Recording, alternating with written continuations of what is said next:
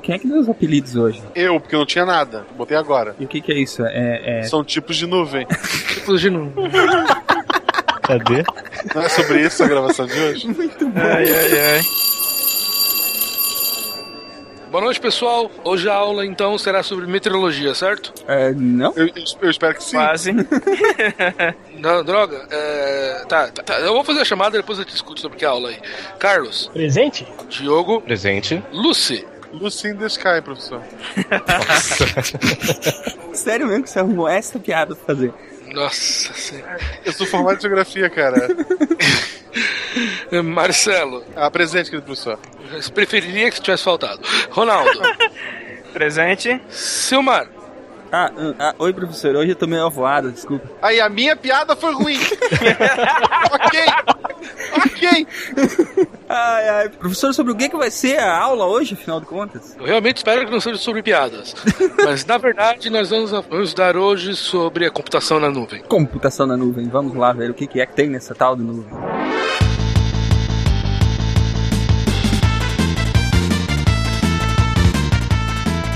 E aí galera, aqui é Silmar de Chapecó, Santa Catarina e hoje à tarde, lendo a pauta, eu corri ativar a autenticação em dois passos.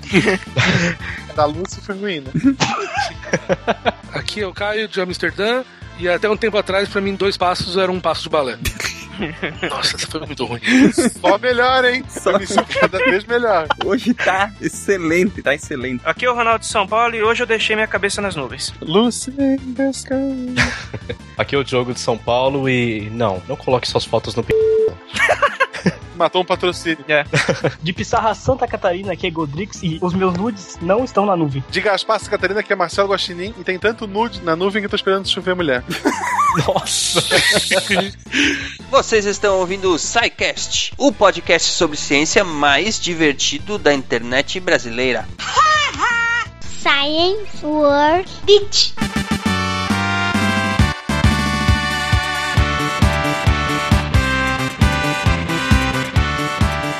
Alô, você, bem-vindos à diretoria, sessão de recadinhos do SciCast, um oferecimento da Seagate, criando espaço para a experiência humana. Eu sou o Silmar. E eu sou a Jujuba. Muito bem, Juliana, muito obrigado pela presença. Vamos diretamente aos nossos recados. Diga aos nossos ouvintes, por gentileza, quais são as nossas redes sociais. Bom, então nós temos Facebook, Twitter e Instagram barra SciCast Podcast. Só o e-mail que é diferente, que é contato arroba. Nem teria como ser igual, né? Mas, enfim, aqueles que preferirem utilizar o formulário de contatos para enviar suas dúvidas, críticas ou elogios, procurem no menu contatos lá no site www.scicast.com.br, como sempre. Muito bem, Juliana, estou olhando aqui para a nossa pauta. Uhum. Estou vendo que você nos trouxe um cliente, um anunciante muito legal. Sim. Pelo briefing que você mandou aqui, eu estou vendo que é uma empresa muito legal. Já vou dizer por que, que eu fiquei impressionado. É. É uma empresa, basicamente, de hospedagens e soluções para internet, Uhum. focada em cloud computing. Olha aí. Primeiro diferencial. A Sapiens Solutions é em especial, ela, ela trabalha com hospedagem de sites, mas ela também faz o software que a gente chama de tailor-made. Quer dizer, Uhum. eles são os alfaiates do software, entendeu? Muito é como chique se você é tivesse. muito É, chique. muito legal. como se você estivesse procurando um software que coubesse certinho nas necessidades de uma empresa, ou de uma pessoa, Uhum. ou enfim, um software, e eles vão lá e fazem nos mínimos detalhes o software que você precisa. Não tem esse negócio de usar templates, não tem esse negócio de usar coisa pronta, entendeu? Eles Uhum. fazem as soluções certinhas para necessidade do- dos clientes deles. Por isso que chama tailor-made, quer dizer, é como se fosse um terno sob medida, né? E quem É já usou um chique. terno sob medida, né, Juliana? Não, o legal deles também é que eles trabalham com. Eles fazem o desenvolvimento de sites responsivos. ah, nada mais daqueles, daquelas porcarias de site que não carregam direito em dispositivos móveis. É isso aí. É feio quando você acessa um site assim, né? Você tá lá É. no Facebook, no teu celular, aí você, pá, vê uma oferta, ou vê um anúncio, ou vê alguma coisa, clica no link, e aí ele abre no teu celular, sabe o quê? Aquela porcaria daquele site que só carrega em browser de desktop, né? Não adianta assim, né, gente? Sites responsivos existem exatamente para isso, para que você tenha um site sempre adaptado ao dispositivo que você está usando, pô. Se tá no Hum. dispositivo móvel, você quer ver um site fácil de navegar, fácil de clicar, pro dispositivo móvel, né? Sim, sim. É, e, e o que você falou da, do cloud computing, né? é, eles trabalham 100% em cloud. Então eles não têm nada, nenhum software instalado na máquina. Aham. Não é coincidência que o programa de hoje é e vocês vão ouvir isso também no programa. Mas como é, é, a coisa toda ela não, não, não ela é feita para funcionar na nuvem, então você vai Uhum. poder acessar de qualquer browser, de qualquer computador, de qualquer dispositivo, contanto que tenha acesso à internet, teu sistema vai estar lá. Você não precisa ter também um monstro de um computador servidor para rodar a, a tua aplicação, para rodar o teu sistema. É só acessar o browser, é só acessar um dispositivo conectado à internet, pumba, tá ali o seu sistema rodando 100%, né? Sim, é isso aí. É, isso é ótimo pro, pro cliente, né? É, Muito bom. porque ele vai gastar menos com hardware e vai ter o suporte todo online. A galera da Sapiens está online, preparada para qualquer coisa. Sim, eu sou um entusiasta das soluções web, né? Das soluções em cloud. Exatamente porque, assim, é- é desktop, celular, é, são onipresentes, entendeu? Uhum. E você não tem mais como, tipo, ah, você saiu da tua empresa e você não consegue mais tirar um relatório em casa, coisa assim, sabe? É, Aham. é, é uma visão muito antiga de software. Então, assim, as coisas têm que estar muito integradas hoje, muito funcionando em qualquer lugar, né? E a SAP Solutions está aí exatamente para fornecer esse tipo de solução para os clientes deles. É. Agora, você quer ver o que, que me deixou mais feliz com esse anunciante? É. A Sapiens é tão legal que 5% dos contratos de site, de hospedagem de site, de software que eles fazem, eles doam para uma instituição chamada Child Fund Brasil. Olha só. Olha só, que é uma ONG que resgata crianças de rua e oferece abrigo, alimento, educação e muito amor, que é o principal. Poxa, que bacana isso. Caramba, cara, eu fico muito contente quando assim, ó, as pessoas e as empresas, elas, elas tomam pra si a responsabilidade de melhorar a sociedade, sabe? É. Quer dizer, o governo a- a- e as instituições públicas, elas têm o papel delas. Mas quando a gente vê pessoas e, empresas privadas tomando essa responsabilidade pra si, ah, sei lá, me dá um. Uhum. renova a esperança na humanidade, sabe? A gente vê que, pô, não é só o capitalismo, não é só ganhar grana, entendeu? E a gente pode melhor, fazer coisas pra melhorar a sociedade com as nossas mãos. né? É verdade. O pouco que a gente faz já é muito, né? Pra É alguém que muito legal. precisa. Isso é muito importante. Bom, e pra finalizar, a Sapiens mandou aqui pra nós duas promoções bacanas pros Hum. ouvintes. Muito boas. Você tá pensando em, hospedar, em hospedagem, você, já- você pode contratar lá com a Sapiens. Mas, se você quiser aproveitar essa promoção da Sapiens, eles vão dar hospedagem grátis por 5 anos. Cinco anos, é muito tempo. Cinco anos, com painel completo da administração, tudo certinho, como manda Uhum. o figurino, tá? As condições da premiação vão estar aí no, no post, né? São, tem algumas coisas que as pessoas que querem concorrer precisam fazer. Uhum. É, mas enfim, vai ter essa promoção muito bacana, hospedagem por 5 anos, gratuita. Muito e outra bom. promoção para os que precisarem contratar sites responsivos, Uhum. tá? Até o dia 20 do 11, eles vão estar dando 50% de desconto, tá? No primeiro ano de hospedagem, para quem mencionar que é ouvinte do SciCast. Olha que beleza. É, Isso é é muito bom. É, negocião, hein? 50%? Caraca. Aliás, pô, Julia, eu vou falar com os caras lá, gente. Tá sempre com problema de servidor. Então, né? Pô, demorou. Demorou. É isso aí, cheguem lá na Sapiens. O site deles é sapiensolutions.com.br e as instruções para todas as promoções vocês têm aí no post. Corram lá. Sim. Eu, eu posso concorrer nessa daqui? Não. Eu nunca posso, né? Você nunca deixa. Poxa vida. tá bom. Muito bem. Indo adiante, nós temos a notícia, que já não é mais uma notícia, é uma notícia velha, mas que também é nova. O Sim. SciCast Shop está no ar, né? É a loja do SciCast, onde a gente vende o merchandising, os produtos ligados à identidade do SciCast, né? Uhum. E nós estamos tentando fazer uma limpeza nesta loja para preparar tudo para o Natal, que teremos Nossa. produtos novos. Olha então está só. tudo em oferta lá com até 30% de desconto. Caramba. Vocês já conhecem, tem a caixinha de aniversário que está quase pronta. O pessoal que comprou para receber em dezembro vai receber muito antes disso. Eu tô feliz pra caramba. Caramba. Tem a caixinha de aniversário que tem o livro, a caneca e a camiseta, né? Uhum. E tem os outros itens, a camiseta laranja que o pessoal gosta, o próprio livro, Sim. O Mundo Assombrado pelos Demônios, a caneca aquela laranja bacana. Uhum. Então todo- vocês podem comprar os itens separados, podem comprar a caixinha, tá tudo com até 30% de desconto até terminarem os estoques. Essa Gente. semana vai acabar, corram o lá. patrão endoidou. O patrão endoidou, é isso aí. Não tem muitas peças, gente, então é melhor correr. É isso aí. Eu tô, eu tô tomando água agora na minha caneca laranja. É isso aí. Se vocês ficarem com vontade, ó, Muito tá bem. na hora. É isso aí pra gente finalizar a diretoria. Lembrem-se que vocês, como ouvintes, querem ajudar o SciCast a permanecer no ar, apesar de termos anunciantes, apesar de termos a loja, a sua contribuição, por menor que seja, ajuda o SciCast a ficar no ar. Utilizem a plataforma Patreon ou PagSeguro para participar do nosso programa de patronato. Vocês têm lá as categorias, né, os valores que vocês dão. Vocês podem receber camiseta e Uhum. ajudar a escolher temas para o SciCast, participar da leitura de e-mails. Deem uma olhada aí, tem os links também no post. E para quem tiver empresas, produtos ou serviços que queira anunciar aqui no SciCast. E olha, dá resultado, não dá, Juliana? Ô, caramba, o pessoal Tá- tá da Seagate tá adorando. Tá adorando. Eles estão recebendo muitos feedbacks bacanas dos Muitos. ouvintes. Tá sendo um, um case muito bom pra gente também, né? Assim como foi o da Uhum. Fox, foi um cross-media muito legal, com Foi. livro, com filme, foi muito bacana. E olha, muito obrigado aos ouvintes, antes de qualquer coisa, porque vocês são, vocês são fodas! Vocês, vocês fazem as ações que a gente, a gente propõe serem muito legais. Então, é, enfim, falem com a Juliana para anunciar, doem lá no Patreon para ajudar o Sequest a ficar no ar e vamos todo mundo fazer a ciência chegar a cada vez mais pessoas. E me empolguei, pronto. É, isso aí. Nossa, hoje você tá on fire, hein? Tomou muito café. Fire, é isso aí. bacana, bacana, bacana. Vamos pro episódio de hoje, que não é coincidência, é sobre cloud computing. Vamos Olha aí. ouvir lá o- os nossos queridos professores falando desse assunto bacana e contando as piadas que ninguém suporta. Sim, não, tá muito bom. Valeu, é isso aí. Um Demais. abração, gente. Até semana que vem. Tchau, gente.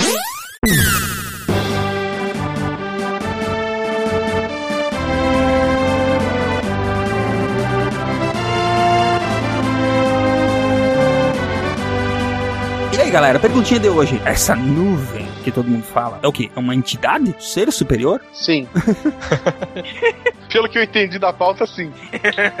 A gente já tá se referindo à nuvem quando a gente fala dela como se ela fosse uma entidade mesmo, né? Tá onde o documento, tá onde o serviço, tá onde o aplicativo? Tá na nuvem. Ah, no- Às vezes eu acho que a pessoa que não é muito entendida pensa que tem mesmo uma, Uma uma nuvem, nuvem É. física. A cidade do Bioshock. Tipo Até o- isso. Nossa.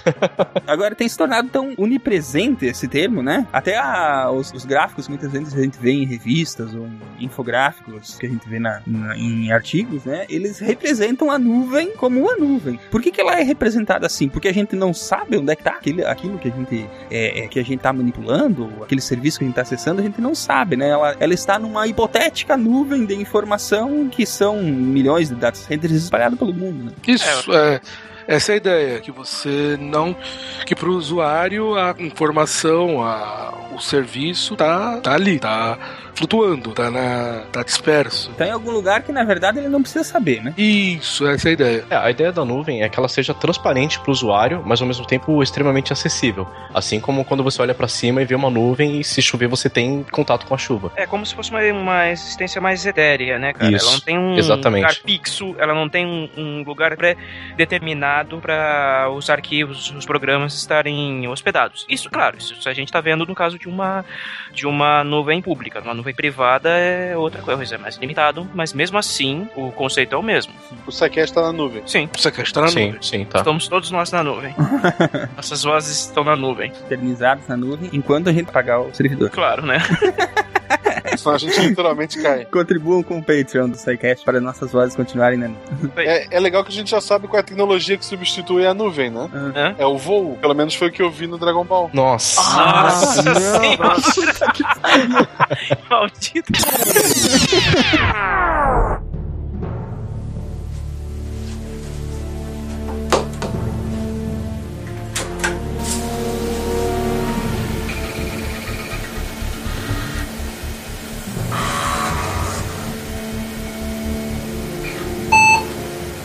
Que, que foi? Tem alguém aí? Marcelo?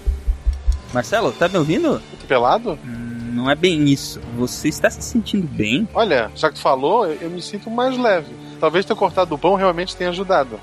Cara, você não lembra? Lembrar do que. Ah, cadê meu corpo? Silmar caralho, o que tá acontecendo? Então, é que você sofreu um acidente envolvendo dois elásticos e um acelerador de partículas. O seu corpo foi meio que desintegrado. É, foi desintegrado. Mas, mas não, não entre em pânico. Nós fizemos um backup da sua consciência na nuvem. Igual aquele filme terrível do Johnny Depp. É, é, basicamente. Então não tem mais corpo. Tecnicamente, o seu corpo agora é como se fossem diversos servidores ao redor do mundo, com cópias suas para quando um cai, o outro assume. Então, assim, tem redundância. Você vai estar sempre online. Então eu não tenho corpo? Sim, você não tem mais um corpo. Por que tu fez isso comigo, cara? Por quê? Ah, não seja tão tarique. Quer dizer, pera, é, pensa no lado bom. Agora você tem o poder de processamento de centenas de computadores e supercomputadores. Você sabe o que você pode fazer com todo esse poder? Sim, eu vou xingar muito no Twitter.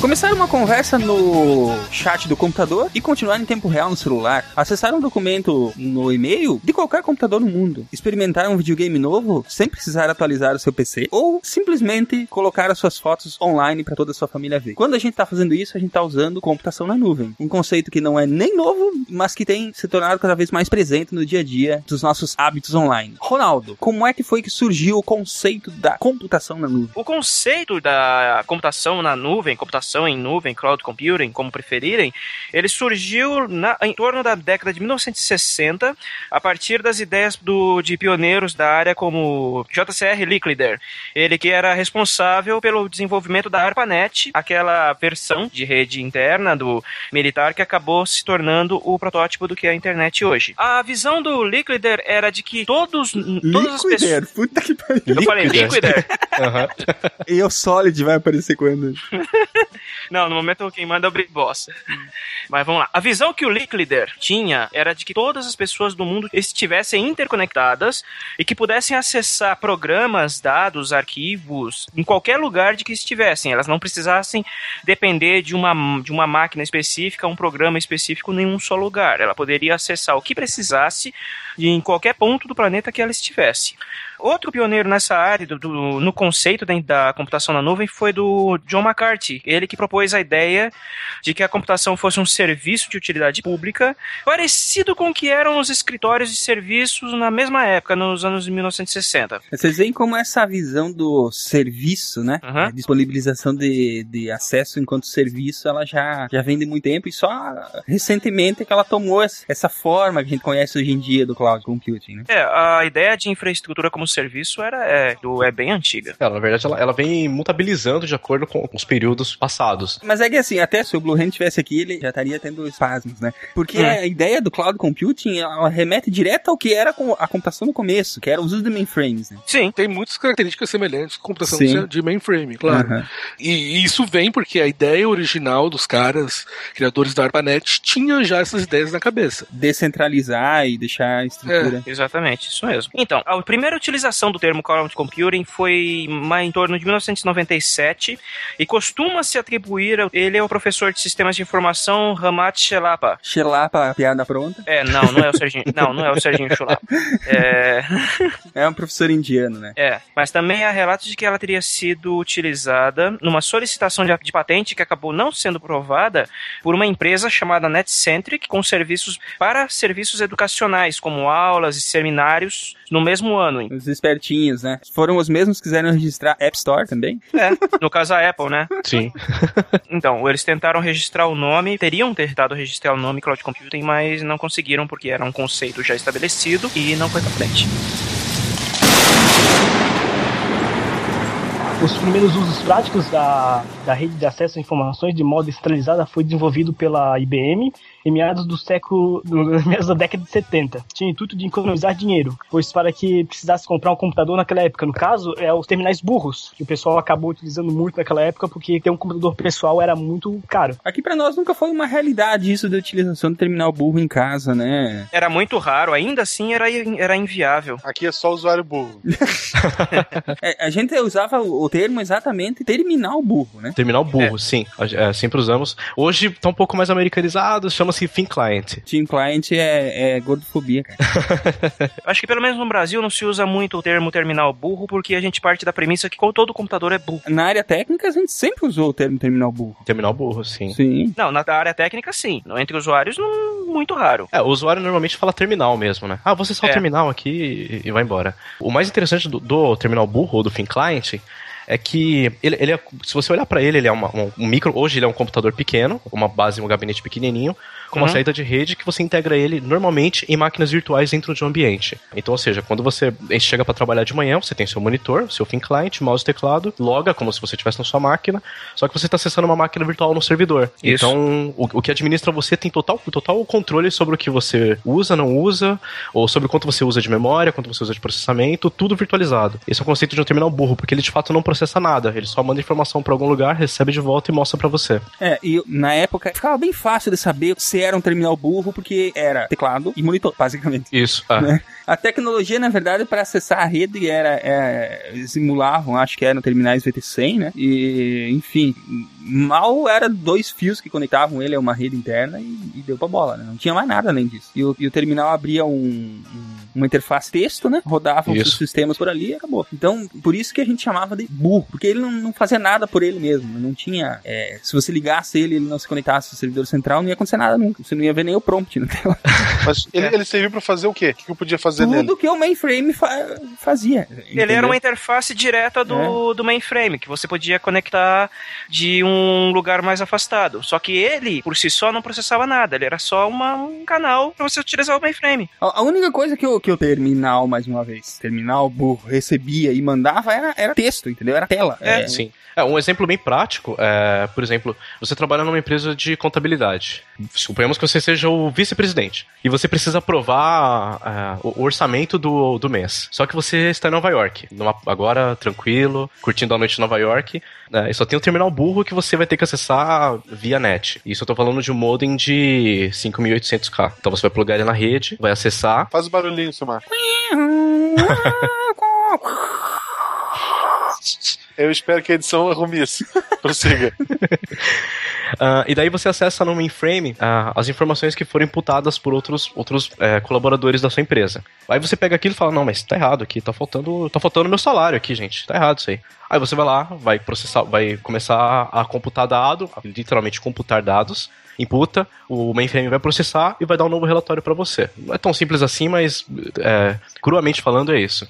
Então você vai receber de novo esse processamento no seu terminal burro. E de fato, o seu terminal não processou nada, ele só se conectou com uma máquina distante, que de fato processa, e trouxe para você de volta a informação. Isso, né, pensando num, num sistema grosso que era o que a gente conseguia fazer antigamente. Isso anos 70, 80. Mas é que a única diferença pro, pro cloud de hoje é que o terminal tela-texto foi trocado pro browser, cara. Isso. Hoje isso. esse mesmo gerente, ele, ele abre o notebook dele, tu- tudo bem que o notebook tem um poder de processamento muito maior do que o antigo terminal burro. Mas se ele precisar acessar essa informação, ele vai acessar a intranet dele, o sistema interno da empresa, muito provavelmente por um browser. É, um grande exemplo de terminal burro hoje, de hoje em dia é aquele do da Google, aquele notebook da Google que eles lançaram. É, é, é, exatamente, Chromebook. É, que ele já evoluiu um pouquinho, mas a proposta original dele, ele era basicamente um terminal. Se- não, ele era só o, só o browser, não tinha Sim, mais nada. ele não tinha mais nada, ele só era, era só o Chrome. É que JavaScript roda uma porrada localmente, né? Por isso que É. a, a ideia não é exatamente a mesma. Uhum. Mas um exemplo que se encaixa melhor e a nerdaiada vai gostar é a PlayStation Now. Essa é exatamente um, É. um terminal burro. Você tá jogando na, na- Nada tá acontecendo no teu PS4. Nada. Aí sim é só tela mesmo, né? No caso, um vídeo que tá vindo pra ti. Só É, isso. você tá jogando pela rede a, os servidores da PSN que, que processam tudo. Por isso que dá pra emular o PS3 no PS4. Isso quer dizer, a única forma que dá pra emular o PS3 e o PS4. É, lá por volta de 99, é, foi um dos grandes cases assim da cloud computing, que foi de uma empresa chamada Salesforce. É, O site acho que era salesforce.com. Ah, qual era a ideia deles? Elas- eles apresentavam aplicações web, onde você conseguia rodar pequenas aplicações empresariais. Um, um proto-ERP. Ah, hoje, que hoje conhece como SAP, era muito primordial naquela época. Então, você conseguia controlar pequenas áreas da empresa via, via o Salesforce. E era muito legal, porque você, você tinha, basicamente, você tinha um Excel aberto lá e começava a criar pequenas macros, colocar pequenos cálculos e ele conseguia processar.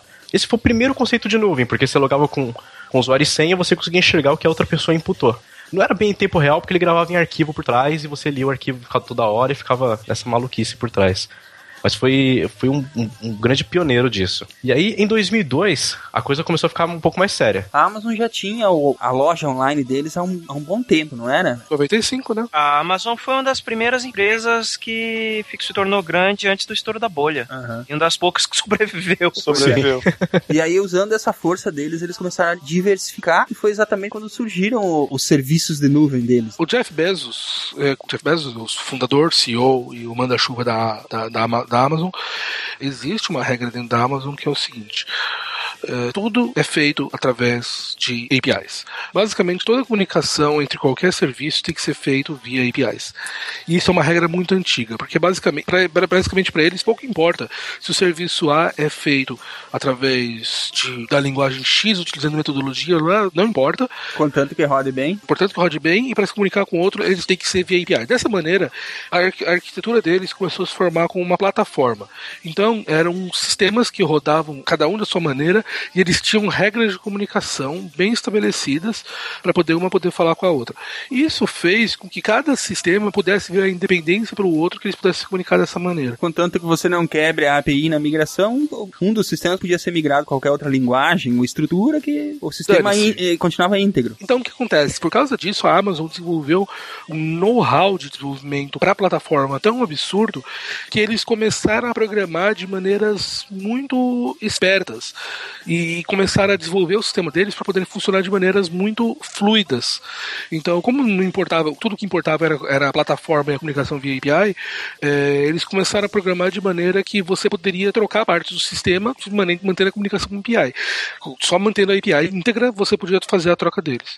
Isso fez com que a arquitetura deles fosse tão fluida que eles começaram a desenvolver essa, o sistema deles para poderem rodar em computadores distintos. Eles podiam subir e descer com partes do sistema rapidamente, sem que o, o usuário ou o, o- de maneira muito sem que o resto dos usuários ficassem sabendo. Isso fez com que eles desenvolvessem rapidamente uma puta de uma arquitetura que era utilizada internamente unicamente para poder manter a loja funcionando, mas toda ela já funciona de uma maneira altamente transparente internamente. Um exemplo mais palpável. Guaxa, imagina que você tá no avião. Opa, O avião tá lá, você tá na primeira classe executiva, é bonito lá, recebendo um champanhe maravilhoso. Bonito de exageremos, né? E enquanto isso, alguém trocou a turbina do avião em pleno voo. E você, no máximo, sentiu uma leve balançadinha, mas tudo bem, nada aconteceu no seu voo. Essa é basicamente a ideia da Amazon para trabalhar com APIs assim tão diferentes. E o mais interessante dessa interoperabilidade da, da Amazon é o conceito deles fazerem escalonabilidade também. Ou seja, enquanto eles estão fazendo manutenção numa API ou trocando ela em alguns segundos, eles podem sobrecarregar outra API para ela trabalhar com muito mais potência e compensar essa perda de processamento do- de um lado. eles podem jogar o problema pra outra turbina enquanto tira a primeira, é isso. É, você pode aumentar a potência da outra turbina para compensar essa que você está trocando. É porque o código foi tão otimizado que não, não, sobre, não sobrecarrega, entendeu? Consegue dar conta mesmo faltando mesmo faltando uma turbina. Fica meio de ladinho, mas vai. Isso, basicamente isso. Ele dá uma, dá uma balanceadinha, mas, mas vai embora. É. A partir disso é que começou realmente a, a, a partir dessa plataforma de serviços né, web, que a, que a Amazon chama de Amazon Web Services, né, é que começou a popularização da computação na nuvem, finalmente, né, da forma como nós conhecemos hoje. É, depois que a Amazon meio que estabeleceu o formato, ah, outras empresas começaram a correr atrás, né? Google, IBM, Microsoft começaram a a fornecer suas próprias soluções da mesma forma. É, soluções para o público, né? Porque o Google, por exemplo, a Microsoft, sempre os serviços deles sempre funcionaram na nuvem, por assim dizer. Principalmente o Google. Soluções corporativas, sim. Soluções internas, corporativas, os serviços de, ou mesmo as soluções internas deles sempre funcionaram na nuvem. Começou a ter poder mesmo para ampliar isso, para começar a fornecer soluções para terceiros, né? Sim. É, porque aquilo que a gente já falou no começo, né? O conceito de nuvem é muito antigo. entendeu? Não é de, não é de, o- de 15 anos pra trás, não. É 50 anos pra trás. É que, apesar do conceito ser antigo, a tecnologia que permite você trabalhar com isso de maneira transparente e natural é bem mais recente. Sim. Então, qu- quando é que você tem um, algo que é parecido com um, um- é, fugiu da cabeça agora o nome do um chefe ou um puppet. Quando é que surgiram essas tecnologias que eu te mostro de, de DevOps? É razoavelmente recente. Quando é que você tem uma popularização da programação via APIs? É recente. Quando é que você tem uma conexão aberta e mundial para que todo mundo possa se conectar em qualquer lugar? É tudo coisa recente. Obviamente o Blue Hand, se ele tivesse aqui, ele falaria que provavelmente existiria tal coisa que é equivalente ao Puppet ou chefe feito em 1960. Mas é, as pessoas normais não conheciam esse tipo de coisa. Não era disseminado o suficiente, né? Nós tivemos que esperar as redes evoluírem, a forma de programação evoluir, o poder de processamento evoluir, né? A integração de hardware muito- foi muito importante, né? Sim. É, a evoluir, então a gente teve que esperar várias coisas acontecerem para exatamente o- a computação na nuvem se tornar uma coisa natural. É, também tem a capacidade de processamento. Você É. tem ideia, tem tudo integrado, mas a capacidade de processamento para conseguir lidar com tantos usuários atuando ao mesmo tempo é, é uma coisa muito recente. É muito recente mesmo. Dois exemplos na cultura pop, né? E não tão pop assim, porque afinal é um conto do Isaac Asimov. A última pergunta, em que tem uma espécie de nuvem de consciências. Assim, num determinado momento, o Nivak uh, evolui para uma forma que ele se torna um computador que integra as consciências de todo, toda a humanidade, né? Nesse conto é muito interessante porque ele fala de, um- de um- de uma máquina chamada Multivac. Uhum. A, a Multivac é uma máquina capaz de solucionar problemas e de se adaptar a, a situações rapidamente. Ou seja, ali ele já meio que previu um pouquinho do conceito da inteligência artificial, que depois a gente pode depois falar um pouquinho dela sobre a nuvem também. E outro exemplo que eu queria dar é a própria Skynet no filme Terminator, né? Sim. É, o próprio conceito de Skynet ele foi evoluindo conforme a informática foi evoluindo, né? Porque em 84 n- não tinha essa nuance de que a, a Skynet seria na nuvem, por assim dizer. E aí depois teve o terceiro filme que fizeram. É, esse- nesse, a Skynet toma aquela forma de uma consciência computacional espalhada pela nuvem, né? Espalhada pelo mundo, né? Com- É, no, com- segu- no segundo filme, ele era- ela era um sistema militar. é, e, e nesse terceiro filme ela assume a, a- a- assume a forma de um sistema espalhado pela, pela, pelo cyberespaço. É o que tem a Terminatrix, né? Isso, essa aí. Isso. É, o Que ela, terceiro. que ela- que ela consegue hackear carro. ela consegue hackear sistemas Remota. analógicos.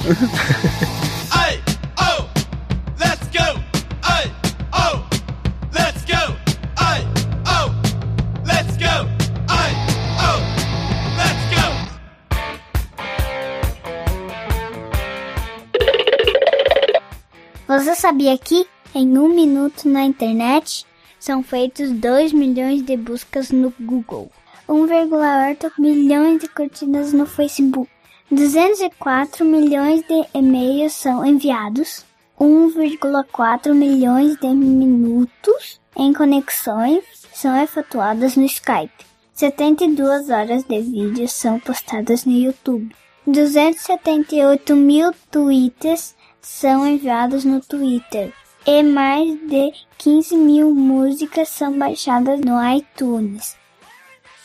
Haja nuvem para tudo isso. Eu sou a Maria e esse é o maravilhoso mundo em que você vive.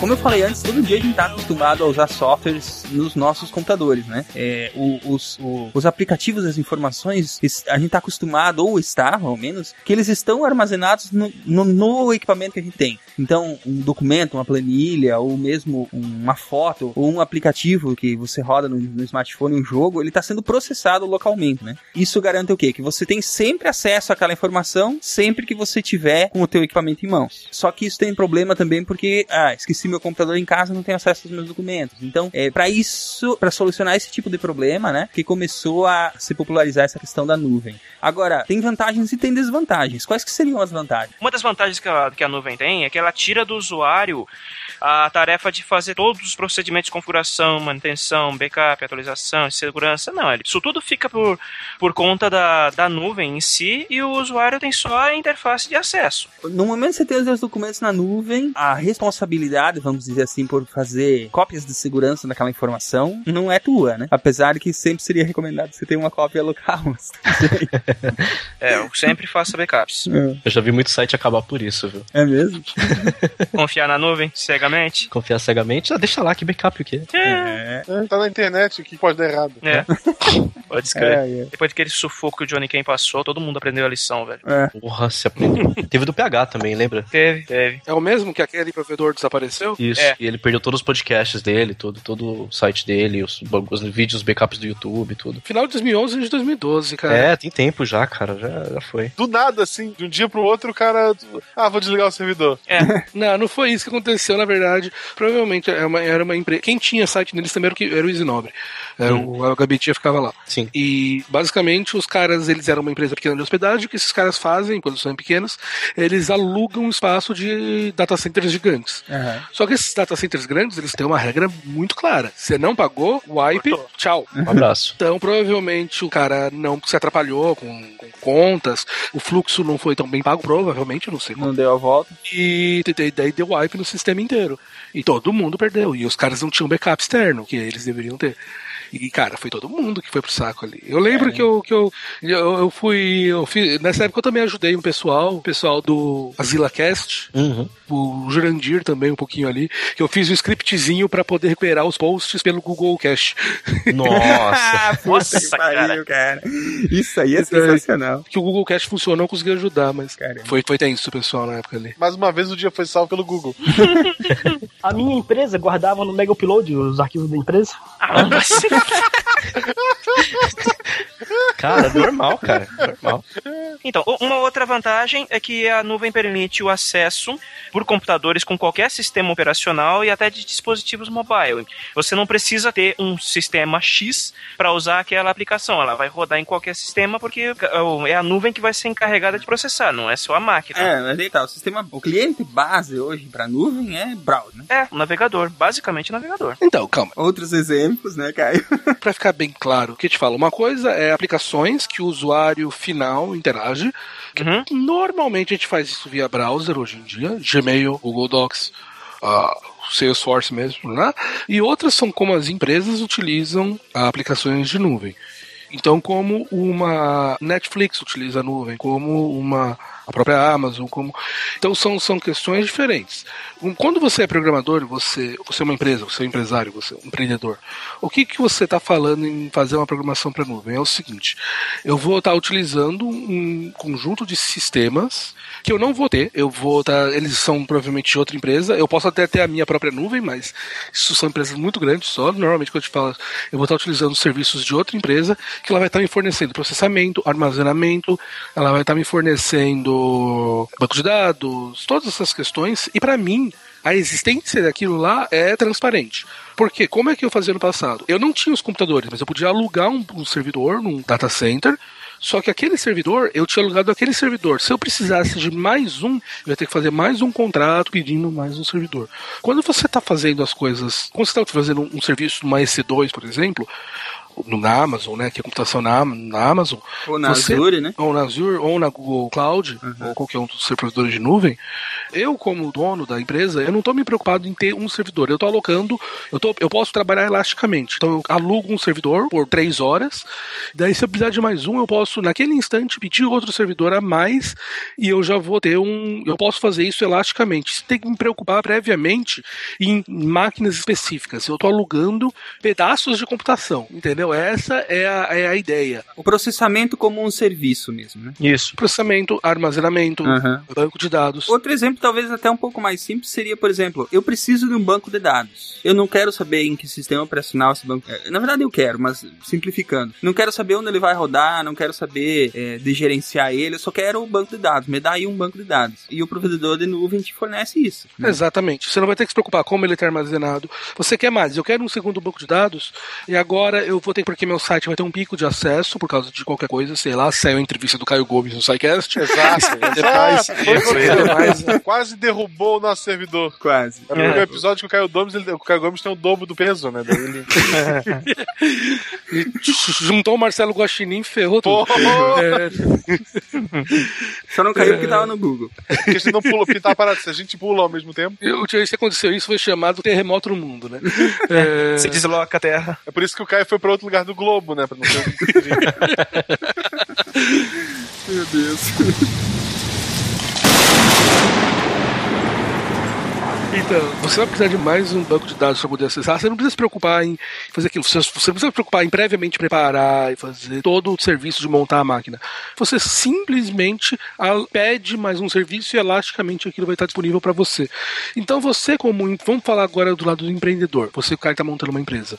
Qual que é a tua vantagem? Você para de ter que se preocupar em ter que gerenciar todos aqueles teus serviços você mesmo. Alguém vai estar gerenciando toda aquela plataforma na internet, acessível por qualquer pessoa, em qualquer lugar do mundo. Então, e, e todas as pessoas vão poder acessar isso de qualquer lugar do mundo, como eu falei, e você não vai ter que se preocupar em gerenciar cada uma delas. Para você, a existência daquela plataforma de computação é abstrata. Ela está lá em cima, você não se preocupa em que máquina ela está rodando, como ela está sendo mantida, como é que é o backup do HD. Você não se preocupa com a infraestrutura, hein? Exatamente. Você, todo isso passa a ser é, é, abstraído para você. Então, você, todo esse, esse trabalho inicial de você ter que montar um data center, tudo isso deixa de existir. E todos esses serviços você passa a se preocupar unicamente em ter que, que você vai ter aqueles serviços lá disponíveis e você vai trabalhar com eles. É que você, você dividiu aí o, o- a forma como o usuário final vê, né, a nuvem, e a forma como provedores de serviço ou clientes corporativos veem a nuvem, né? Exatamente, exatamente. Porque,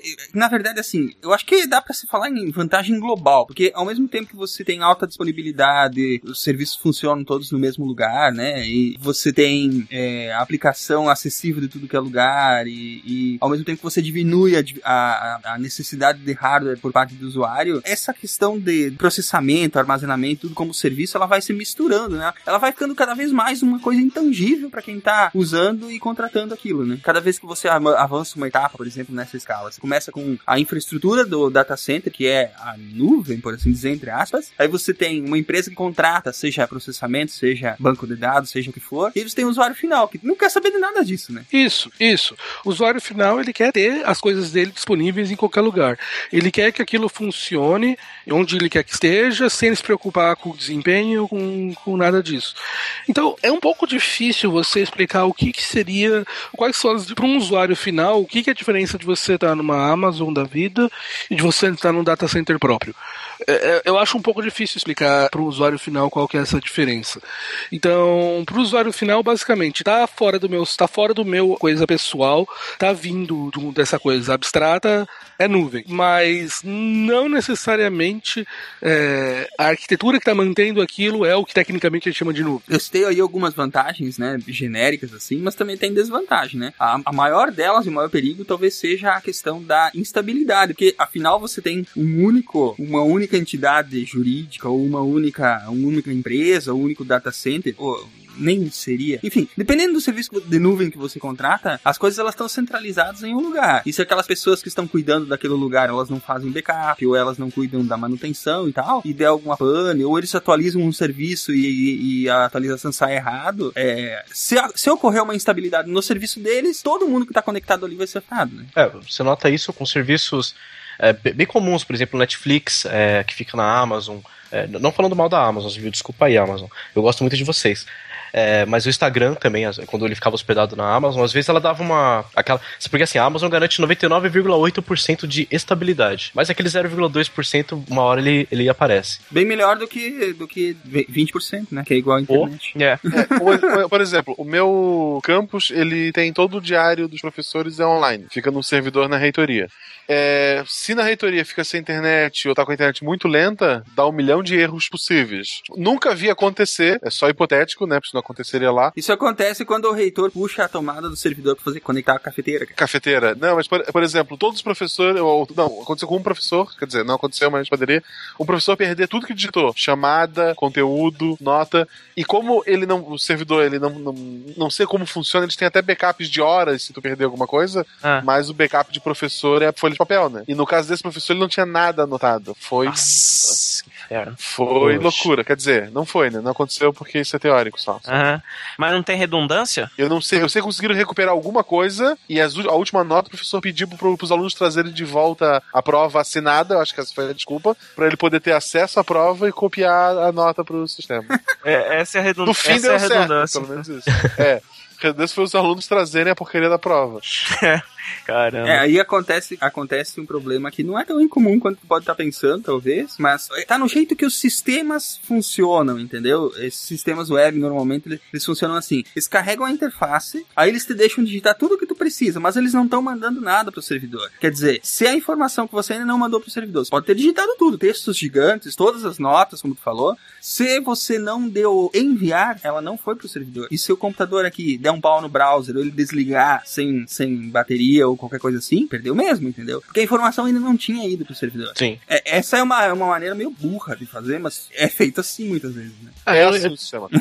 eu, eu nem diria burra, na verdade, é a maneira que as coisas eram feitas até hoje. Então, assim, as pessoas que estão começando agora, ou que já têm muitos anos de experiência e, e- e não sentiram essa evolução, elas sempre vão montar, vão, vão montar o, o sistema, o código ali pensando no, na execução final. Então eu preencho tudo e dou um post, né? que é Um continuar, enfim. E aí o sistema grava. É, isso até eu não diria burro, eu diria que é não adaptado a- ao novo conceito de nuvem. Exatamente. É, eu, tô, eu tô fazendo, falando burro, mas é a maneira, a maneira que Não, ainda não, é sim. feito muito, porque é, é, muito sistema ainda roda assim, muito sistema. Nossa. Normalmente são sistemas baseados na metodologia Go Horse. É. é, mas é isso aí mesmo. O Go Horse não precisa de muita explicação, ele é autoexplicativo. É, Vai, a, equipe a equipe desenvolvendo e o gestor ali no. Vai cavalo, vai cavalo! Normalmente é a equipe de vendas, né? Que vende alguma coisa que não existe e aí a equipe tem que desenvolver em tempo Em tempo recorde. É, aí, aí começa a outra metodologia chamada POG. Pog. Programação orientada a gambiarra. Chegamos à melhor de todas. Pegam os componentes que nunca se conversaram e, e põem juntos e A- reza pra eles funcionarem. Isso. Aqui no SciCast tem o sistema Go Hakun. Go Hakun. O Raccoon. Ninguém vai pedir? Ninguém vai pedir pro Marcelo explicar Go Hakun? Não, não, não, vamos continuar. Não, não, eu, eu sou estreante, eu faço às vezes. O que, que é o Go Raccoon? É, o Silmar chega pra mim, Marcelo, a gente precisa de uma pauta sobre tal coisa. Não, beleza. Pra amanhã. é pra amanhã. que,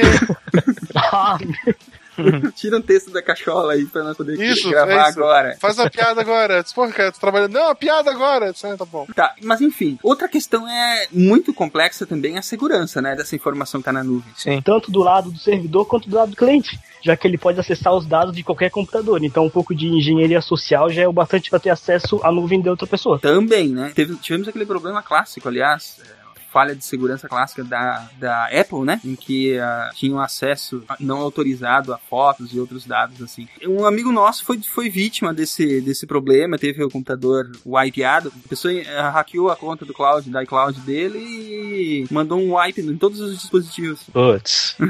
Tem a questão também de, de que o que acontece muito com serviços de armazenamento na nuvem, né? Você nunca sabe o que pode acontecer do- dos dados serem.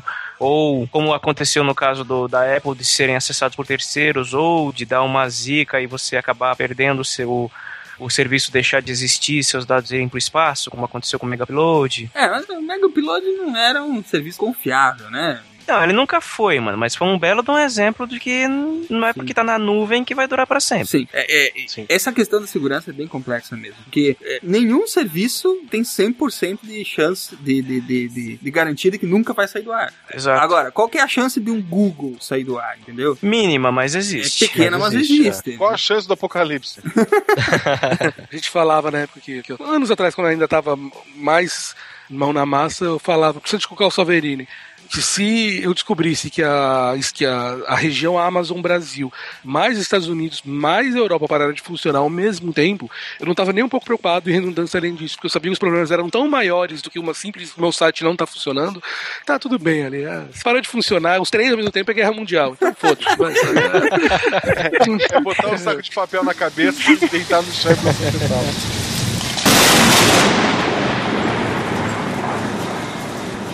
Bom, mas só pra colocar um ponto nessa questão da segurança, dos, dos security holes que a gente chama, né? Os buracos de segurança, aí é, tem em várias, em várias frentes. Desde o, o provedor não ser confiável, é, o sistema de acesso não, não prover segurança, como senhas fracas e outras coisas. Isso pode estar tão lá quanto cá, né? A- a- a- o serviço não usar criptografia forte e ao mesmo tempo que o usuário não usa uma senha forte, vamos dizer assim. Então, é, tem várias coisas, várias, várias, é, vários lugares onde pode acontecer a falha de segurança, mas também não, não, não convém a gente ficar falando de todas elas nesse momento, né? Sim, sim. Ah, mas tem, tem só um ponto importante sobre nuvem, que é o seguinte.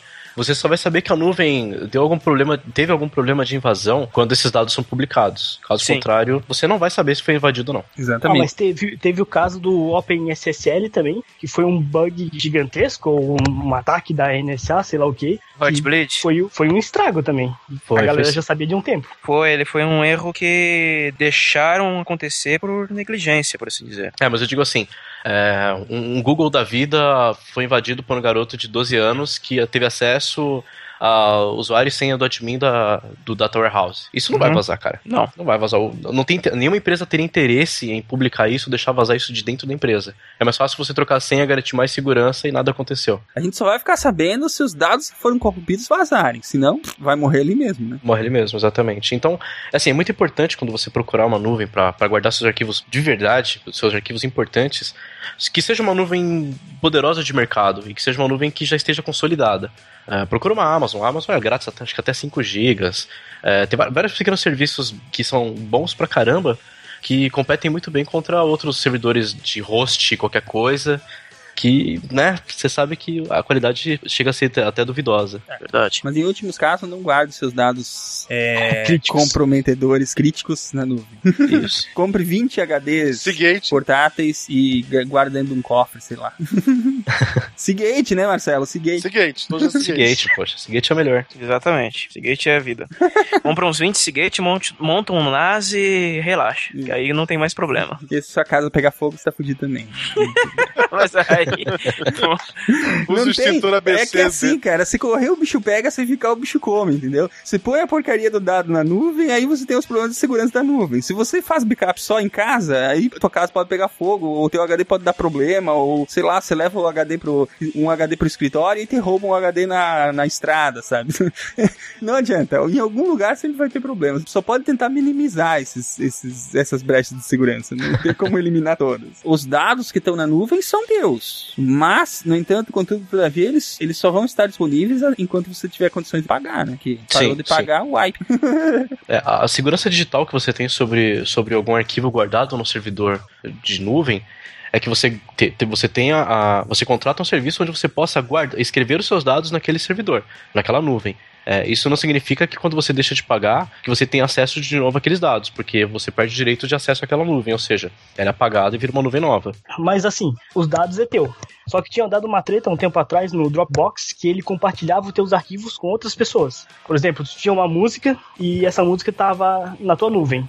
E daí teve um exato momento que o Guaxinim no outro lado do mundo foi upar a mesma música. O Dropbox comparava as duas, sabia que era a mesma música, não upava aquela música e compartilhava a música que tu tinha upado. Eu faria a mesma coisa, cara. Eu também. Por infraestrutura, eu. Eu faria a mesma coisa. Sim, sim. Mas como é que ficaram sabendo disso? Ah, e que tá, Ah. né? É sigiloso. Sa- Saiu na Deep Web. Quem foi o Assange que divulgou isso aí? Mas é, é, eu, fui, fui subir, eu fui subir um nude meu e veio um do Jovem Nerd. Porque... Ai, Jesus. foi um, foi um professor de uma faculdade que ele fez alguns testes e ele, ele compartilhou vários, mesmos arquivos em vários lugares, em várias contas. Ele viu pelo tempo e a demora que ia ser feita, ele deduziu que o Dropbox fazia esse método. Uma coisa bem louca, assim. É, ele pegou, ele pegou uma música do Calypso aqui, subiu, subiu com uma conta. Depois ele subiu em outra conta e mudou o nome, o, o título da Ô, música. subiu de Diogo, isso é pra me forçar a colocar Calypso na trilha, cara? É isso mesmo? Ah, cara, eu, eu tenho que, eu tenho que chamar atenção, né, cara? Deixa, eu- deixa eu ver se eu entendi. Então, vamos falar que você subiu um filme, você subiu, sei lá, Prometeus desse lado. Isso, Ah, Prometheus. Pô, cara, Deus pô, céu, cara.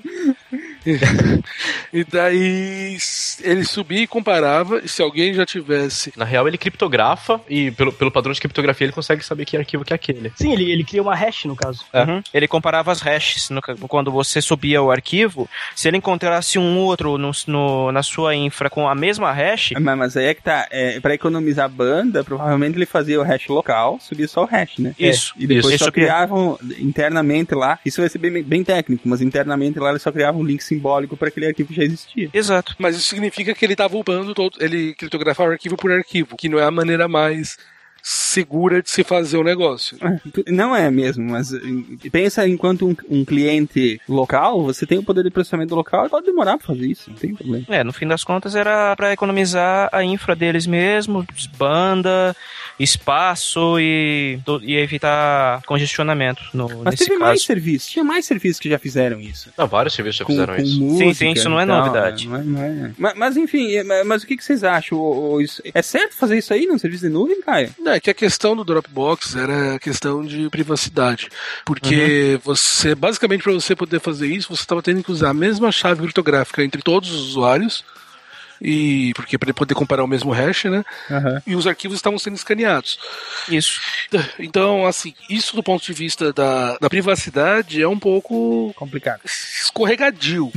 É, não tem privacidade, né? No, em trocando em miúdos, o Dropbox sabia de todos os arquivos que os usuários upavam. Não, não sabia, cara. Era um, era um algoritmo que fazia isso, não tinha ninguém olhando. É, é o mesmo conceito de que o Google sabe os seus e-mails e coloca propaganda personalizada. Ele não, É, não mas- sabe, ele tem a criptografia. tá? É, ele sabe, mas não sabe, né? Sabe, mas não sabe, exatamente. Mas a ideia é que não é pra saber. É, é que a gente tá falando aqui na, daquela área cinza da privacidade que ninguém sabe. Ninguém. Ninguém sabe exatamente de que lado está isso, essa, essa coisa aí. Daria para se fazer de outro, se fosse uma criptografia feita integralmente é, dos seus arquivos, daria para ser de outra maneira. Você não precisaria pro Dropbox não teria que precisar de economizar a banda deles, ou economizar espaço deles, mas seria mais é, seguro do lado do usuário. Então essa é a diferença.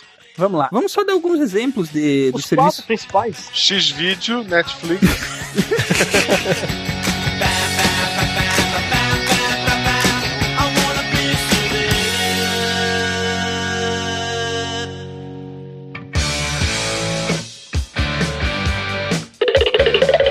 Você sabia que o Monte Everest possui cobertura 3G?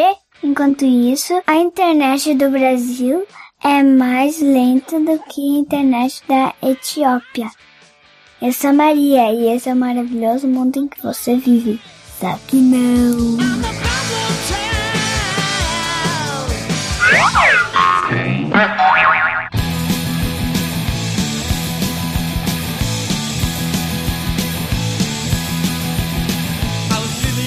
O truque do YouTube é o mesmo que a Netflix usa. Ele, você sobe um vídeo, vai, em 1080p. E ele gera todas as versões menores, em 720p, em 480p, em 240p. E deixa todas elas lá A armazenadas. última é Gaspar.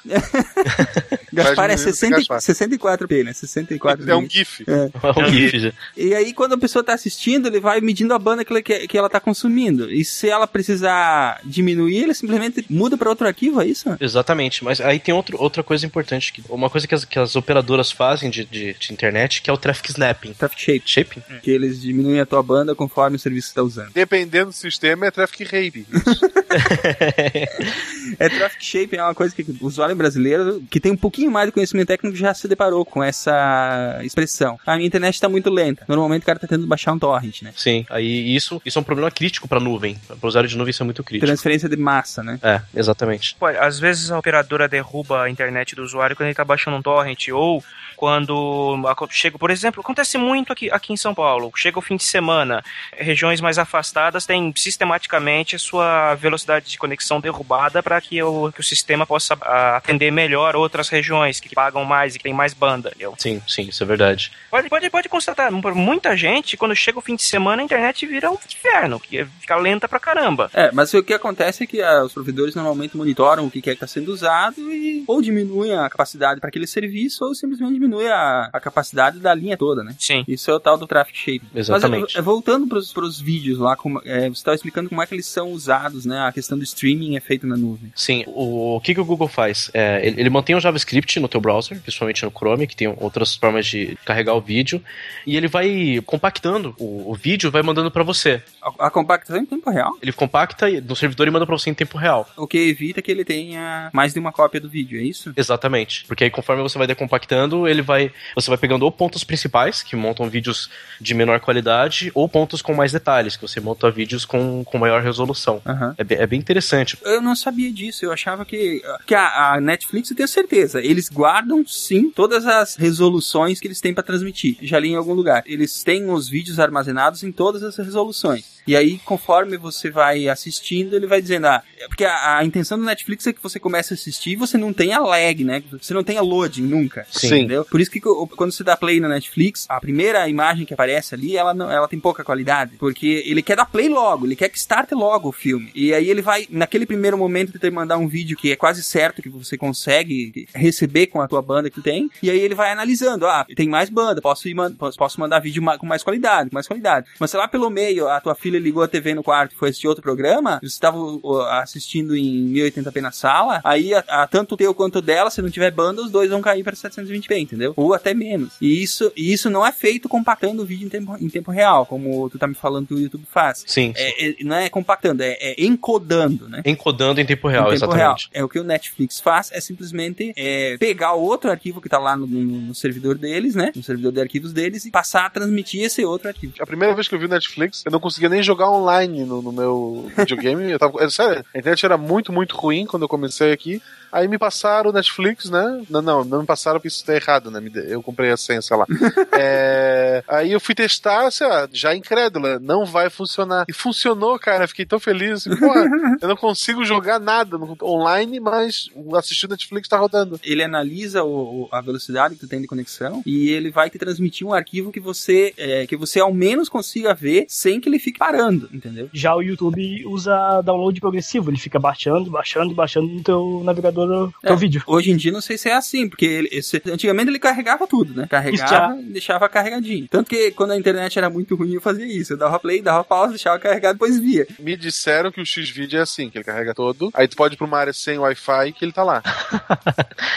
me falaram, me falaram que, que funciona. Um dia, um dia tu testa e desconta pra nós aqui, né? Vou testar, vou testar, ver se tem algum vídeo mais educativo.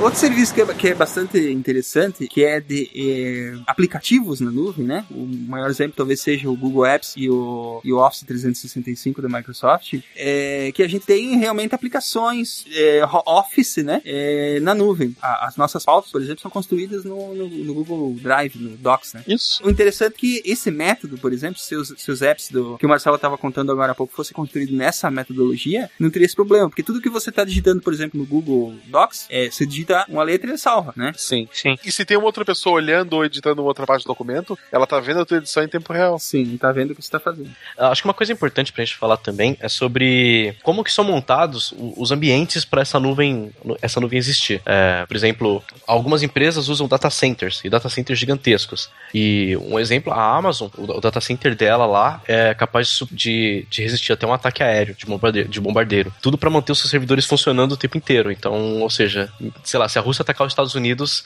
a Amazon continua de pé. É porque a gente já estaria é, falando em protocolos para construção de data centers, né? É, é, vamos usar ainda os exemplos, que também tem uma coisa que nós comentamos muito por cima, mas é a questão dos games processados na nuvem, né? Ah, uma boa. Que aí você não precisa mais ter poder de processamento local. Os consoles estão mortos? Não, então, é que, é que existem duas maneiras de PlayStation você... 5 vai ser um PlayStation nuvem?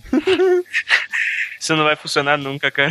É, porque uma coisa é o Netflix que sabe o que vai ter daqui a 10 minutos e já tá baixando pra tua tela. A outra é o videogame que não sabe que botão tu vai apertar daqui a um segundo. É. Então o pessoal que fala, ah, é óbvio que o no PlayStation Now vai funcionar no Brasil. Vocês nunca viram Netflix? Porra, o, o cara não entendeu como funciona. Cara, o, o problema não é, não é a, aquilo que a gente fala foi o, o, o que matou o OnLive. Que era um serviço também do, do mesmo tipo que fornecia jogos por streaming. Não é a velocidade do download, é a latência. Ajuda o fato do OnLive não ter pago as, as- as licenças da Microsoft. Também. Ajuda, mas também tem esse fato. Também. Um, um jogo que depende muito de. Ah, se tu errar um milímetro ali, um segundo o botão, tu morreu, sei lá, um jogo de tiro, alguma coisa. Não tem como tu jogar. O único jogo que dá pra jogar nesse sistema de stream é o Metal Gear 4. Tu só aperta o botão pra passar as cutscenes e ele vai. Nossa. Quem jogou o 4 sabe que isso é verdade. É um grande filme, né? Principalmente o final. Quatro horas Sim. e meia de cutscene. Pois é. É, sem direito a pause. Não vai no banheiro não, filha da puta. É, mas é que, é, assim, existem... é que o que a gente tem, basicamente, a, a- a facilidade de você ter é, serviços que sejam escaláveis, que funcionem, que estejam lá e você sabe que eles vão estar lá com capacidade de processar, muda a maneira que você pode programar. É, você tem serviços de nuvem que são muito mais básicos, como os da Amazon, praticamente, onde você basicamente você, você tem os acessos, você tem a infraestrutura on demand, e você, mas você tem que cuidar de administrar aquela máquina, você tem que fazer o cuidado de fazer o acesso com o serviço com o, o banco de dados, essas coisas. Então é, uma, é um serviço muito mais baixo nível. Ah, você tem serviços como o da o Google ou o da próprio Salesforce, que você programa de uma maneira especial, você dropa a tua aplicação lá e ele automaticamente descobre quais máquinas ele vai ter que usar, qual a conexão com o banco de dados, e ele faz tudo isso de maneira transparente para o usuário. E ele vai acessar para o programador, ele vai acessar toda aquela infraestrutura de maneira por trás, escalável, sem que você tenha que se preocupar com nada com isso. É, então você tem essas duas maneiras de utilizar a nuvem. É, existem ideias que você poderia também utilizar a nuvem para poder processar parte do seu jogo que está sendo processada no seu computador localmente, no seu videogame. Então você teria aquela parte que é extremamente pesada de se processar. Então, parte da, o seu código seria escrito de tal maneira que ele utilizaria essa infraestrutura para poder mandar para lá a informação, calcular tudo e devolver para você mais uma parte do seu, do seu computador, para poder ajudar o seu dispositivo local que está sendo feito na computação. Isso é muito mais factível do que você fazer todo o processamento, tudo na nuvem, que você precisa de uma conexão muito boa. Em teoria, o, O Xbox One funcionaria- faz isso. é. Ele Exatamente. fun- Ele faria isso. Nunca foi É que posto em ninguém, prática. ninguém utilizou até agora, mas você poderia fazer isso. Ele processar a informação básica está tá localmente, mas ele está te dando suporte para que você vai continue funcionando e você consiga fazer as coisas com, uma com um poder de processamento mais alto. Isso é uma maneira que você está misturando o, o seu processamento local com processamento na nuvem. Basicamente, o Google Docs faz isso também. Ele está calculando algumas coisas localmente na tua máquina, mas também está calculando coisas na nuvem. Ele está fazendo informações lá. Então isso é um modelo híbrido de, programa de, de, de- de programação onde você vai é, utilizar todas as facilidades de você ter um serviço escalável e altamente disponível em qualquer lugar do mundo, mas que se ele não tiver lá, a sua infraestrutura ainda funciona, só não vai ser tão boa como ela funcionaria se você tivesse conectado na internet. Então é, são alguns paradigmas que o pessoal para jogos pode trabalhar ali. Difícil imaginar que realmente um PlayStation Now vai funcionar em qualquer lugar do mundo de maneira rápida agora. É muito difícil imaginar isso, porque Esse, esse sistema de processamento compartilhado seria muito útil também para para programas pesados, programas de edição de vídeo, entendeu? Tipo um Photoshop com, uma- com um serviço na nuvem que ele compartilhasse o processamento de imagens e tanto com a máquina do usuário quanto com, com a nuvem. Ajudaria muito para quem tem máquinas mais mais modestas que querem trabalhar com imagem, por exemplo. Um, Autoda- um AutoCAD da vida, um 3D Max, entendeu? Isso vai muito naquilo que a gente falou, a gente conversou um pouco no episódio de Big Data, que é o que você tem um parque de computadores e eles vão fazer processar, eles vão processar parte da tua informação. Isso. É, todo o desenvolvimento da, da área do Big Data veio, todo, não todo o desenvolvimento, mas o crescimento dela veio a partir do momento que você a computação de nuvem se tornou padrão, porque permite que qualquer empresa, quando precisasse fazer computação de alta escala, pudesse ampliar o seu parque de processamento de maneira elástica, sem ter que precisar comprar aquele mundaréu de máquinas. Então, isso sim, a gente poderia é, dividir o processamento do seu vídeo que você está editando. É, ouvir, ouvir Xvideos aí, Cochininho? É, Sim. É. é, dessa maneira, você poderia, você poderia ativar isso e computadores em todos os lugares do mundo iam poder te ajudar a fazer, fazer isso. É, essa é uma, é uma maneira assim de, de se fundir, de poder funcionar. Então, é, é, daí, e você também vê como a nuvem pode te servir para poder ajudar em outras arquiteturas, porque como é uma coisa escalável, eu vou imaginar, por exemplo, uma Rockstar que vai lançar um GTA V é, online. O GTA Online, ele no início ele vai ter um pico de uso que vai cair ao longo do tempo. Então é muito mais barato, em vez da, da, da Rockstar construir um mega parque de processamento, ela utiliza eh, serviços que vão suportar a estrutura dela de maneira elástica em lugares, todos os lugares do mundo.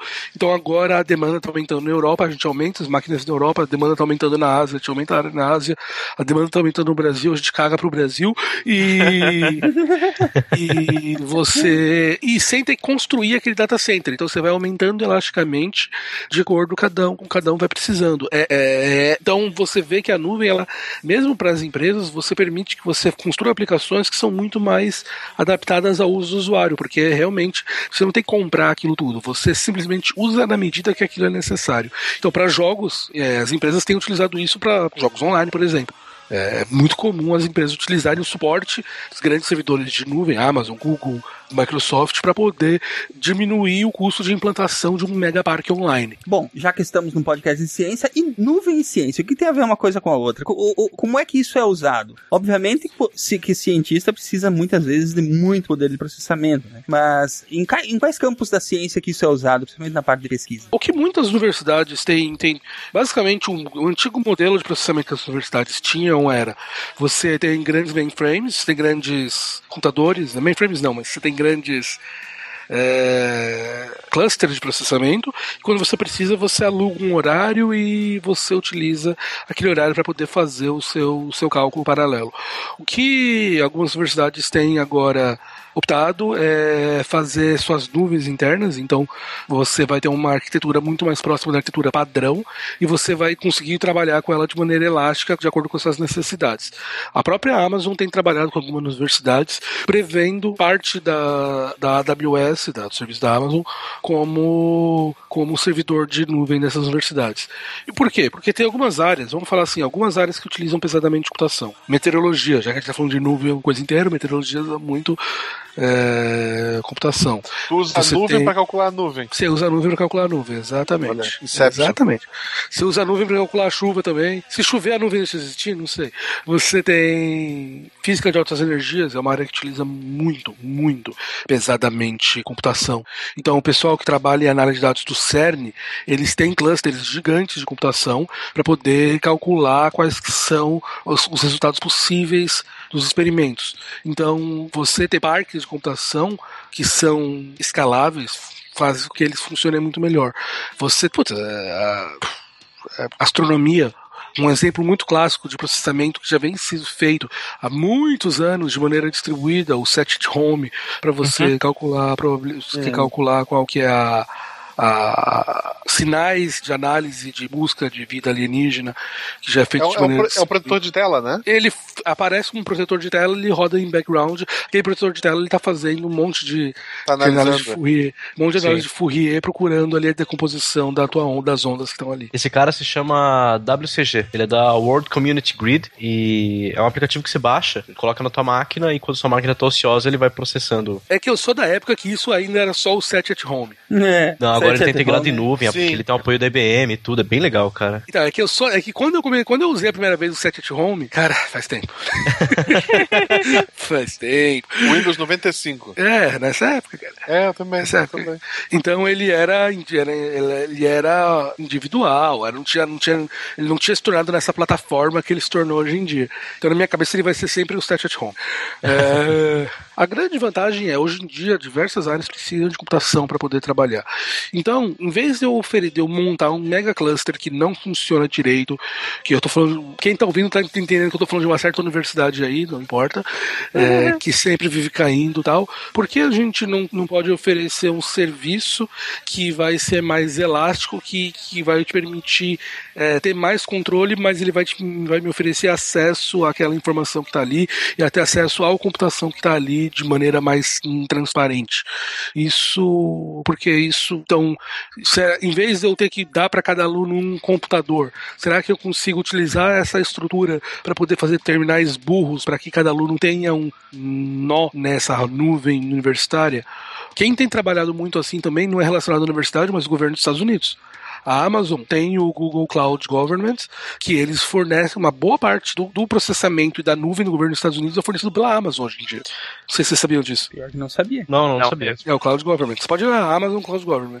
É, o Government Cloud, eu nunca lembro qual dos dois é o nome. É, e, e eles estão utilizando isso para poder prover toda a necessidade de cálculo de N áreas do fisco, de, do- de Casa Branca, tudo, utilizando a nuvem da Amazon, para poder ser escalável, para eles não terem que se preocupar com usuários novos criando computadores. É tudo feito via terminais finos, pequenos, burros, que acessam essa nuvem que está na, na Amazon. Então é, é, você tem diversas maneiras, desde diminuir o custo em compra de máquina, de facilitar o teu poder de processamento de maneira escalável entre os diversos usuários, de você distribuir o uso de processamento para bancos de dados, N coisas que, que, que podem beneficiar o uso da universidade dos usuários por causa disso. É bem interessante. Poxa, bacana mesmo. Maneiro. Bom saber que tem que até o governo dos Estados Unidos está usando a serviço da Amazon. Melhor aí, enquanto isso a gente está criando o nosso e-mail, né? Deixa eu esperar. O e-mail vai levar 15 dias pra chegar na tua casa, ele para em Curitiba. O e-mail vai se chamar arroba leira. Nossa. Uma piada política, olha só que legal. Corta,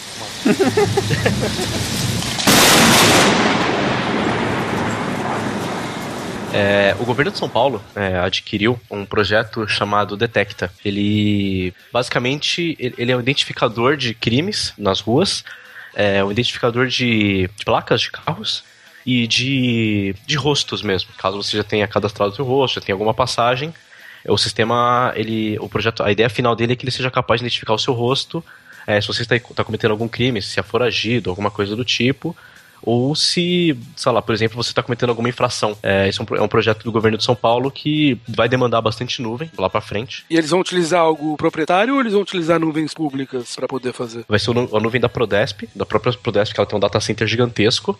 E tem, algumas, tem uma parceria forte com a Microsoft também, que está por trás de todo, de todo o sistema, que eles compraram de Nova York isso, então tá, tá meio que pronto já.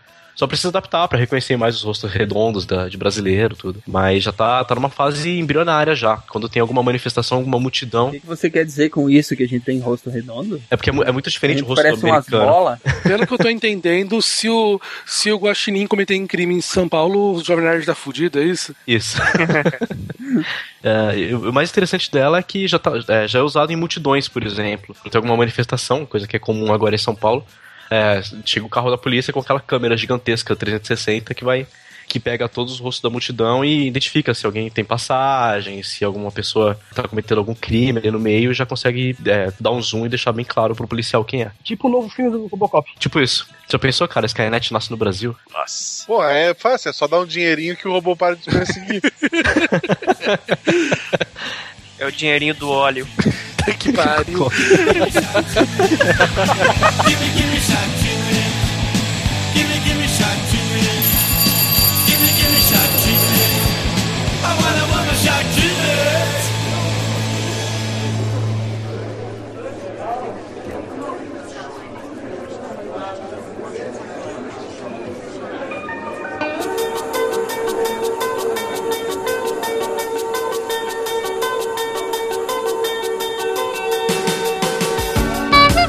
Yes! You have new mail.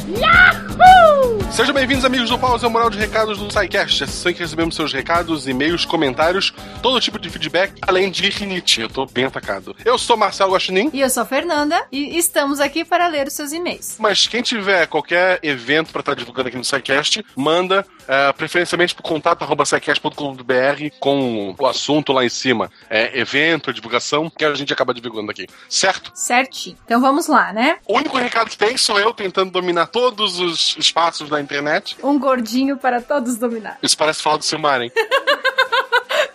Então, é, essa semana eu não tô em nenhum outro podcast, ninguém me convidou, apesar de eu ter um gravado, mas ele deve pro só mês que vem. E, novamente eu tô no canal do Potatoes Board lá, do pessoal que joga jogos de tabuleiro. Essa semana eu jogando um jogo de máfia, em que é um jogo de cartas, tu tem que conseguir cartas de prostituição, armas, Meu Deus! drogas e Uh! azeite. E azeite. Azeite? É, porque pelo menos a, a ideia do jogo, o jogo até nas regras explica. O mafioso ele tem que ter pelo menos uma operação legal pra servir como lavagem de dinheiro das outras, né? ah, e ele faz venda de azeite. O jogo é o azeite, que é a referência a algum filme clássico aí. Então, é, não, é, bem, é bem, bem legal, assim. Aí tu pode ter uma carta de favor, tu pode ficar trocando. Porque a ideia é que o mafioso é, da família, chefe, o pai da família, levou um tiro e tá pra morrer. Hum. E ele quer ver qual dos filhos pode assumir os negócios da família. Então é, é bem interessante o jogo, confiram lá. Eu não tô lembrando do nome dele agora, mas depois vai estar na descrição do post. Interessante, interessante. É Marcelo. bem legal, assim, é um jogo rápido e dá pra rir bastante, porque tu, tu troca teu favor e daí as pessoas ficam sacaneando, eu tenho teu favor aqui na mão e tal. Oh, legal. Mas Dado o recado, acho que a gente pode ir pros e-mails. Fernanda escolheu o e-mail essa semana? Sim, escolhi um e-mail especial. Hum. Ele não veio nem pelo formulário, ele veio direto pra nós por e-mail, pela caixa do, do SciCast. Pelo con- é, é, contato arroba sicast.com.br. pelo contato arroba sicast.com.br e a gente. Ele é muito engraçado. E aí, em função disso, a gente escolheu ele pra ler pra vocês essa semana. Então vamos lá. Esse e-mail ele veio com o, o título dele chamado Urgente. Então a gente pensou que era realmente alguma coisa muito urgente. E aí, todo mundo, quando recebeu o e-mail, parou Não, pra. não, é, é. E assim, como eu contato arroba SciCast, eu, pelo menos, eu não recebo direto na minha caixa. Eu recebo que vai pelo formulário. Então eu recebi um e-mail do Silmar, escrito, encaminhado, né? Escrito urgente. Urgente. Disse, porra, imagina o que, que aconteceu agora. Bomba, né? Mais uma. É, porra. Mas era isso aqui, então, É. por favor, lê pra gente. E aí vamos lá. Então ela escreve o seguinte: Ahá, peguei vocês. Tem nada de urgente aqui não. Era só pra vocês lerem meu e-mail logo. Então, quando eu vi que eu vi o Silmar urgente, eu parei tudo que eu tava fazendo, aí li, aí eu li essa frase, aí eu larguei o e-mail e só li no final do dia, tava- recebi no meio do trabalho, né? Sim. Eu disse, porra, aí larguei no final do dia eu li pra, tá, até pra gente estar comentando agora. Aham. Mas prossiga.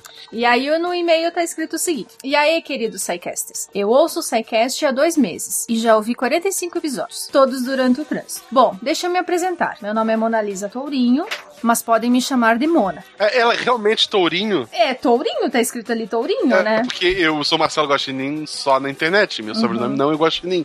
Mas o dela é tourinho, pô, que legal. Eu achei É. legal. E o pior de tudo é que ela tem XY anos, né?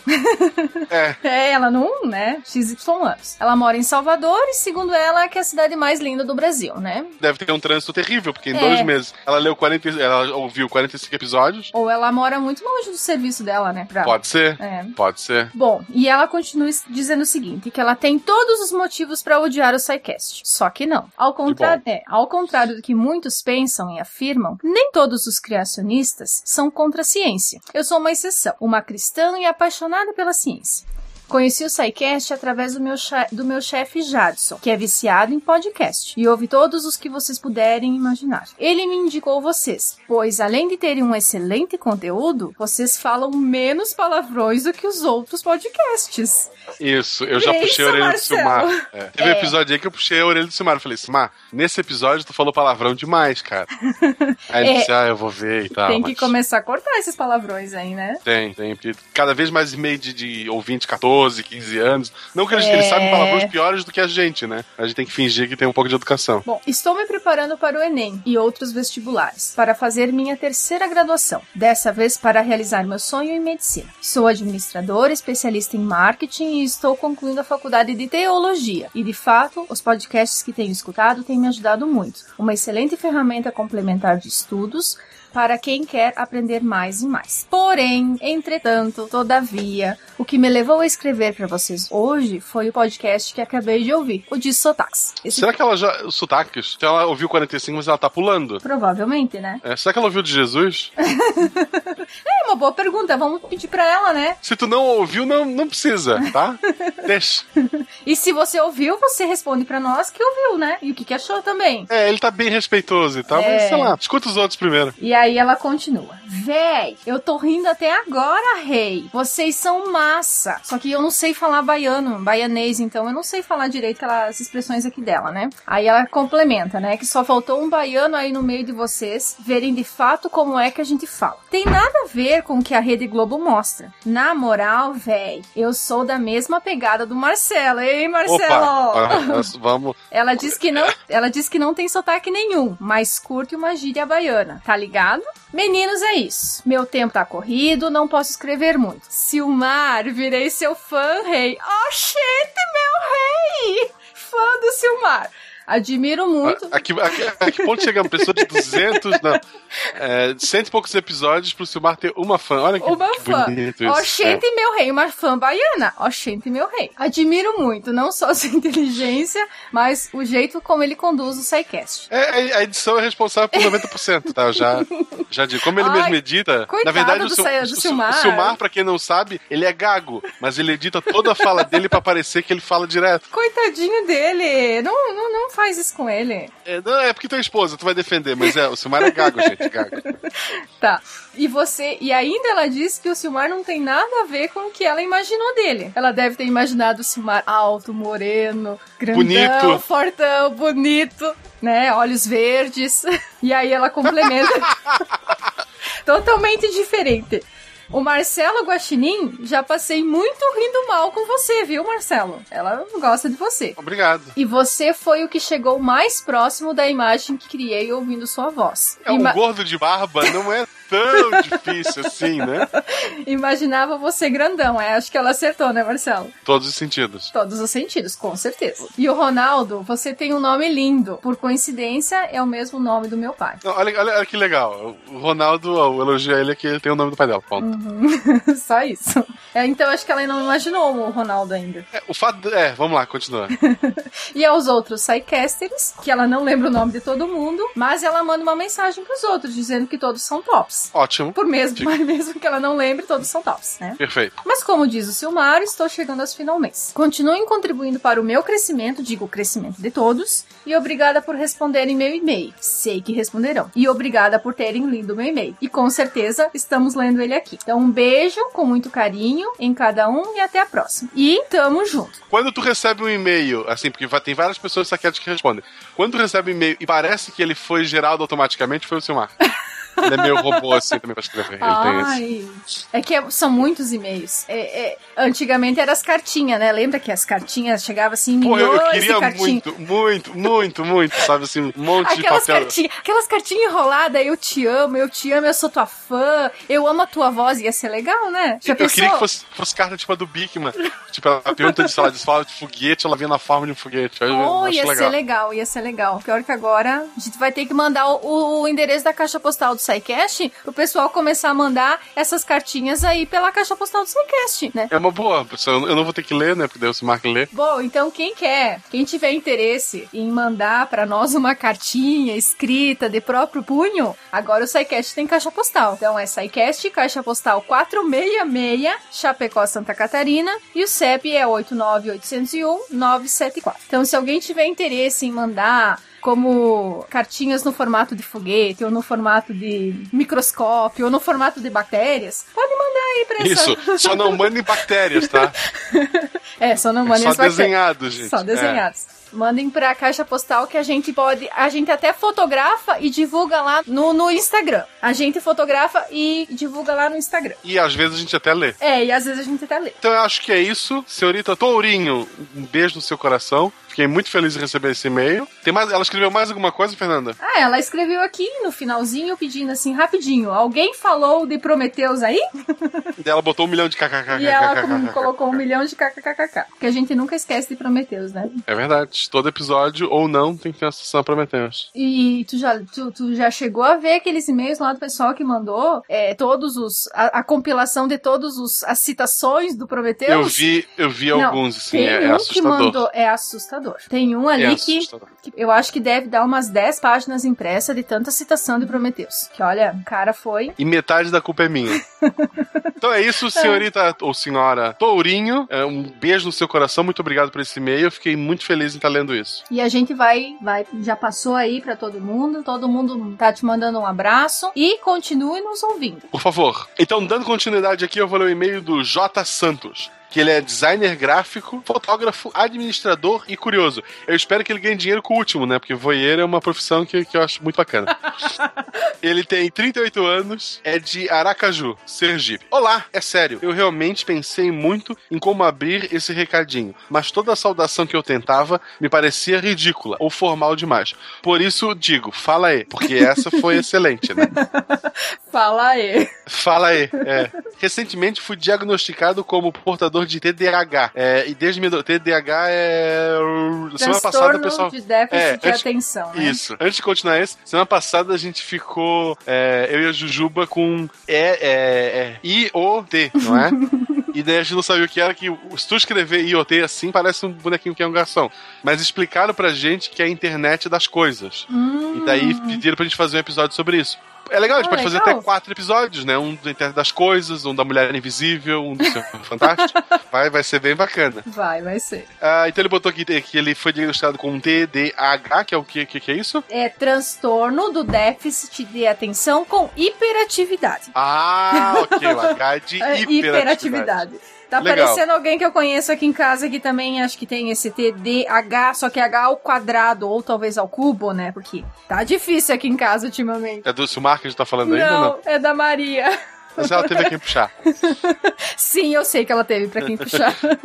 E desde minha adolescência tenho muita dificuldade em me manter concentrado. Por isso, sempre fiz uso de Alckmans. Ah, ele tem 38, por isso Alckman.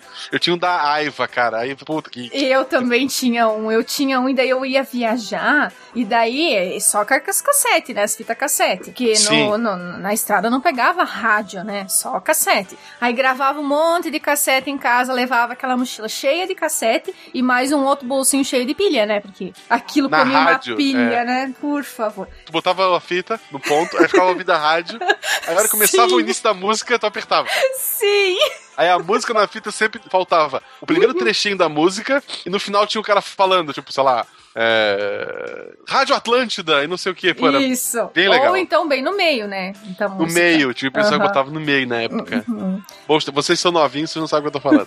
É, que gravava e eu tinha pilhas e pilhas de fitas com as aulas que eu via no ensino médio. Só que esse maluco era de outro nível, ele gravava as aulas do ensino médio. Poxa. Isso me ajudava a lembrar assuntos muitas vezes complexos. Então eu passava o dia com os fones de ouvido, de é, ouvindo de novo e de novo as mesmas aulas. Ele inventou o podcast científico, esse cara. É, porque ele, como ele não conseguia prestar atenção, provavelmente, né? Dar Sim. atenção em função da hiperatividade, ele se distraía muito facilmente, né? Então, a maneira que ele, que ele, que ele utilizou pra conseguir aprender as coisas foi ouvindo, né? Ouvindo e ouvindo e ouvindo e ouvindo de novo. É, pô, ele podia ter simplesmente largado de mão, né? Sim. Mas Uhum. essa hiperatividade dele explica porque ele tem 15 profissões lá em cima. É. Então aqui, ó, é, meu maior problema foi matemática no ensino médio. Minha solução foi roubar o livro do professor. Copiar, resolver escondido e a partir daí eu estudava nos intervalos do trabalho. As equações queriam cair na aula à noite. Ah, então ele roubou o livro para saber o que que ia ter na aula da noite, para ele poder fazer antes da aula começar, para durante a aula ele já saber mais ou menos qual é a linha que o professor ia seguir e poder tentar entender. Cara, é muito doido. Como ele foi parar a administração depois, não sei, mas tá. Ah, na aula eu apenas revi o assunto e corrigia meus erros. Sim, eu trabalhava em uma oficina aos 13 anos de idade. Bom, É, realmente. é, até pra focar Mas aí aos energia. 13 anos ele estudava à noite, será? É 13 muito novo, né? É o médio, né? O primeiro ano do médio, não? Não, 13 anos. 13, 14, 15. É, não, não é muito cedo. É mais, é menos, sétima série, oitava série. É, Só se ele era adiantado, né, nos estudos. É, não sei. Mas, beleza. A partir daí, já justificava minha paixão por fones de ouvido. Eu acho muito incômodo. É, eu, ah, me incomoda. Eu também. É, aquele que é dentro da orelha mesmo é horrível. Uhum. Alguém falando assuntos complexos. Sou ouvinte de vários podcasts, entre eles, ó, o Jabá Gratuito, Nerdcast, Café Brasil, Seres Humanos de Negócios, porque, bom, deve ter animais de negócios também. É, Escriba Café, entre outros. Levei o costume de gravar aulas, palestras, cursos, seminários e tudo que me chamava atenção para a universidade. E tenho mais de 7 mil horas de material Meu gravado. Deus, quanta coisa gravada. Será que ele tem espaço na casa dele pra mais alguma coisa? É, se ele ainda tem tudo isso em fita cassete, ele tá com Já problema. pensou se ele tem tudo isso em cassete? Cassete é o que? Uma hora, né? É, 60 minutos de cada lado, depende. Tem umas que era 45, tem umas que era 90. Então vou supor que ele tem pelo menos 3 mil fitas cassete em casa, é isso? É, poxa Ok. vida. Ok. Sei lá, se ele não for casado ainda, um dia vão- ele vai casar e vai- vão jogar tudo fora dele. ele, ele vai sair pra trabalhar, vai chegar e vai estar tudo no lixo. Ai, Marcelo. É, é isso que acontece quando a gente casa. É, e regularmente revisita esses áudios em busca de informação ou para relembrar algum assunto. Nossa. Não possuo uma única música em meus HDs e flash drives. Ah, ele botou tudo pra Ah, digital, sim, pelo menos isso. Ok, tá vendo? Você pode casar agora. É, só podcasts, aulas e afins. Eu parei muito de ouvir música por causa de podcast. Eu escuto música quando eu tô com a Beta, porque ela não gosta de podcast. E daí, quando ela sai do carro, eu já troco pra um podcast que eu tô ouvindo aquele dia. Então você parece alguém que eu conheço. O- É o Silmar? O Silmar também é assim, ele não ouve música, ele só ouve podcast. E ele Pra só ouve o SciCast, eu acho. Ele fica ouvindo o áudio bruto, né? Não, tem que cortar aqui. Ele, ele vai, ele parou no sinal vermelho, ele dá uma editada, já. Não, o pior é quando ele coloca e a gente vai sair viajar, né? Daí eu falo assim, ó, e, e aí já é o, o áudio já editado. Daí eu falo assim, ó, esse áudio não ficou legal aqui, não ficou legal lá. Aonde, onde? Peraí, vamos voltar pra, pra dar uma, é- uma ouvida de novo. Para no, no acostamento, né? Já vai editar. Bem assim, bem assim. É o que eu falei, gente. Ele é gago. Ele esqueceu de cortar um gago dele, tem que refazer. Tem que refazer. É por isso que demora tanto. Imagine quando descobri o SciCast. Comecei ouvindo os que tinham participação do André Souza e do Átila e a Marino. Pra quem não sabe quem é o Átila, é aquele menino que quando criança se vestia de mulher, tá, gente? Pra ficar no banheiro. Depois comecei a ouvir os que tinham assuntos que me interessavam. Resumindo, já ouvi todos os episódios. Alguns mais de duas vezes. Nossa. Hoje essa trupe me acompanha no meu trajeto de casa ao trabalho, pause, do trabalho pra casa, pause, almoço, jantar, etc. Acho que ele só faz isso, né, Marcelo? É, quando ele começou a ouvir o Psycast, você escuta mais de uma vez, É. os episódios até os 70, eu, até os 50 eu ouvi pelo menos três vezes. Nossa. Até os 70, 80 eu acho que eu ouvi duas. E os outros eu preciso voltar a uma maratona e reouvir. Eu, eu realmente eu faço assim, eu gosto. Essa ideia de, ah, vou ouvir de novo pra aprender e tal. Eu gosto de, de reouvir. E muitas vezes eu não penso assim, cara, pô, eu podia ter encaixado uma piada aqui, ó. E eu deixei passar. Ah, Você fica reouvindo pra estudar, pra formular piadas, então. É, mas Pros isso. futuros. Pros futuros. Isso, Mas isso. olha só. Uma boa É. fonte de inspiração, né? É verdade. É, obrigado por esse conteúdo fenomenal, por fazer parte do meu dia, por ser uma imensa ajuda pa- pro meu sofrido cérebro nerd. E acima de tudo, pela mudança que vocês, mesmo que infimamente, causam nesse mundo. Poxa, não tem nem o que dizer, né? Assim, a gente, se- a gente recebe, sei lá, uma crítica por episódio, um milhão de elogios. Não, um milhão é um pouco de exagero, sei lá. Ah, uma crítica e são e-mails como esse que faz a gente, ah, não, beleza. Descartamos uma crítica aqui e só fica ah, o que tem de bom. elogios. É verdade. E episódio que não vem uma crítica que seja, eu fico triste. Eu penso, nossa, meu hater me abandonou. Eu sinto falta dele. Então, hater, por favor, não me deixe. Esses aí são muito importantes pra nós, né? Com certeza. Parafraseando Richard Dawkins e respeitando o método científico, Science Work Work Beats. Sempre quis dizer isso. Na verdade, tu não disse, tu só escreveu. Na verdade, tu pode ficar. Se tu estiver no carro sozinho, pode ficar gritando isso a viagem inteira, gente. Ah, seu fã, J. Santos. Sou teu fã também, cara. Provavelmente ele. O motivo dele ser hiperativo, e pelos assuntos que ele mostrou aqui, ele é uma pessoa extremamente inteligente e a cabeça dele às vezes não acompanha as coisas em volta dele. Por isso que ele tá Justamente. sempre ah, agitado, né? Então Uhum. é bom que o Psycast esteja te ajudando nisso. Eu fico muito feliz. Todos nós ficamos. Exato. Espero que ele tenha guardado todos esses 7 mil áudios que ele tem num HD da Seagate, senão ele vai ficar assim. que se for uma outra marca, tem o perigo de perder, É né? Verdade. Dá, dá Uhum. problema e tal. É. E vai que ele perde tudo isso depois. Como é que Não ele é vai porque fazer? eles apoiam a gente, é porque realmente é uma marca É boa. ah, de renome, com certeza. então é isso, Fernanda. É isso, Marcelo. Um prazer estar lendo e-mail aqui com você. O prazer é todo meu. É, vamos repetir essa dobradinha mais vezes, ficou bem legal. Eu acho que sim, se o Silmar deixar. Ah, o Silmar me acerta com ele. Ah, então tá bom. Ele é ciumento, mas ele me libera. E sabe quem que queria vir gravar e-mails com a gente e tá aqui do meu lado me cutucando a noite toda? A Maria. A Maria. A Maria, ela queria vir gravar e-mails hoje, mas A gente pode organizar isso. a gente pode pra uma próxima gravação. Ela tá aqui do meu lado. Por favor, assim, ó. Olá, Maria. Oi. Tudo bem com você? Sim. Você poderia mandar um beijo pra todos os nossos ouvintes? Ouvindo o Psycast, um beijão pra todos. Eu acho que com essa, com esse lindo beijo da Maria, é, a gente se despede hoje. Tchau, pessoal. Até semana que vem. Inclusive, eu tô aqui no lado da mãe. Também pode dar tchau pro pessoal pra semana que vem também. Então tá bom, pessoal. Tchau, tchau pra todos vocês e até mais. Até.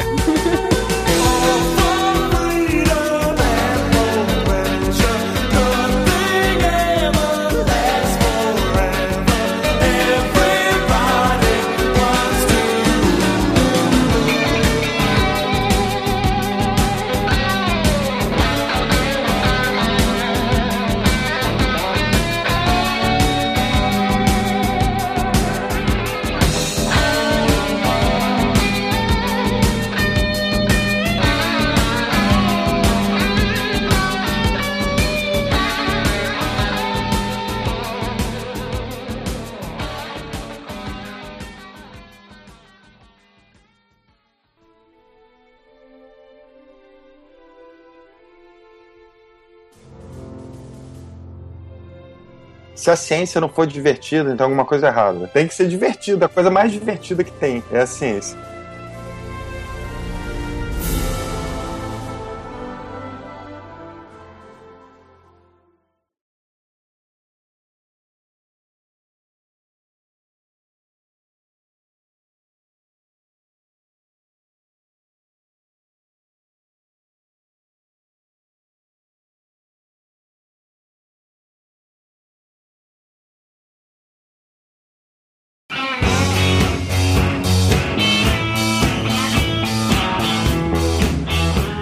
E, acho que não só também trabalhar com, com interoperabilidade. Deixa eu fazer de novo, peraí.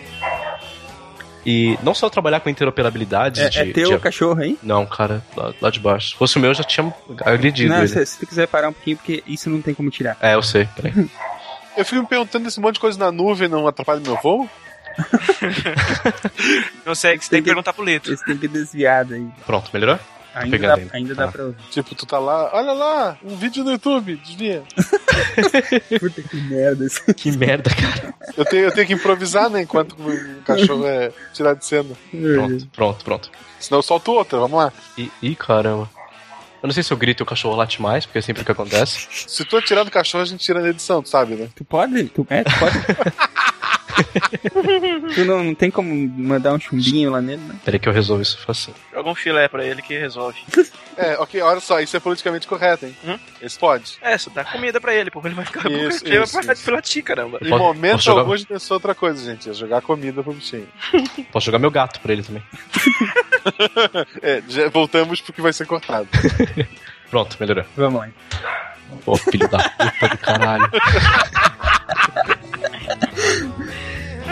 isso vai tudo Pronto. pro Hester, né?